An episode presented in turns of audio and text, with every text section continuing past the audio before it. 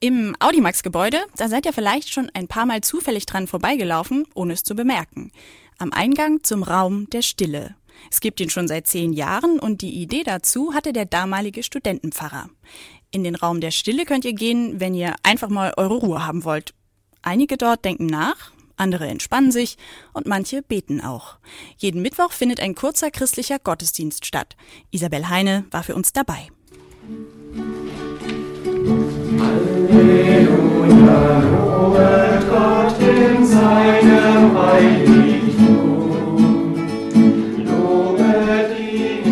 Mittwochnachmittag um 10 nach 1.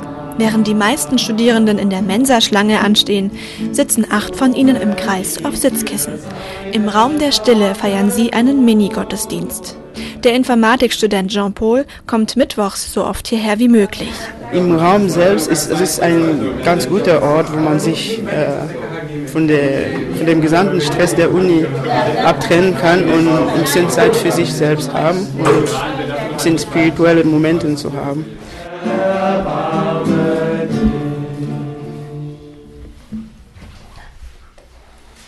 Namen des Vaters und des Sohnes und des Heiligen Geistes. Eine Viertelstunde Entspannung im Raum der Stille.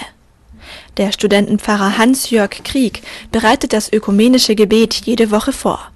Gerade beten hier Christen, aber das Besondere an diesem Raum ist, dass er zu keiner Konfession gehört. Bei der Einrichtung wurde darauf geachtet, dass er neutral ist, sodass jeder äh, Mensch sich wohlfühlen kann. Es sind im Prinzip durch die Farbgebung Erdfarben aufgenommen.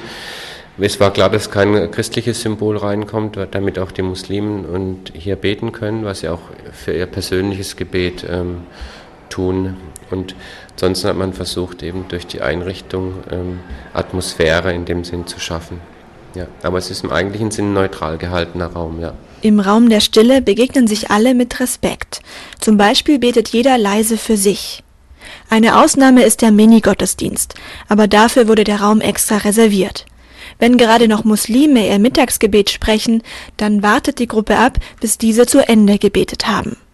Der Informatikstudent Jochen schätzt gerade das am Raum der Stille. Das ist irgendwie schon schön, einfach zu sehen, dass, dass wir, obwohl wir hier in einem Land leben, das, das vielleicht christlich am ehesten geprägt ist, dass, dass wir doch auch Leute sind, die eine andere Religion haben und dass, wenn wir uns hier gemeinsam in so einem Raum ähm, also auf unseren Gott besinnen können, dann ist das, das was sehr Schönes. Der Raum steht auch für die offen, die an keinen Gott glauben. Jeder, der dem Unistress mal kurz entfliehen will, darf hier entspannen. Eine Bedingung ist Schuhe ausziehen.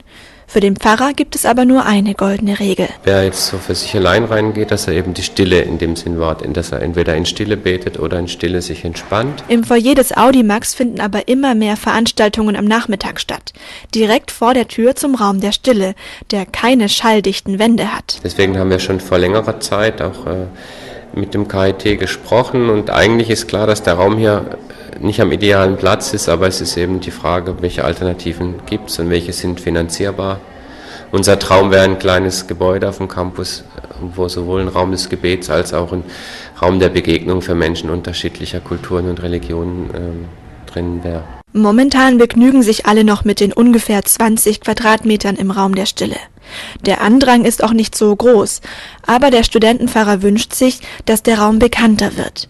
Und vielleicht geht dann auch irgendwann sein Traum in Erfüllung und aus dem Raum wird ein Haus der Stille.